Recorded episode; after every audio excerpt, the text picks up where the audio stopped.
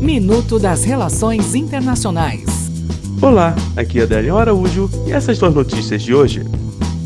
Chile. A capital do Chile, Santiago, foi marcada por protestos no último fim de semana, que prosseguem nesta segunda-feira. Depois dos confrontos terem feito pelo menos 11 mortos, o governo chileno declarou o estado de emergência na cidade do norte e sul do país nesse domingo.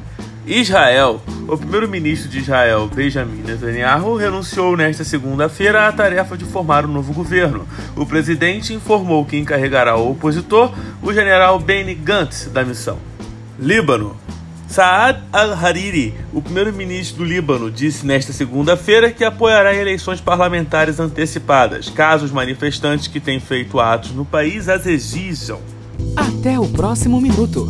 Enquanto isso, aproveite mais conteúdo no portal seire.news.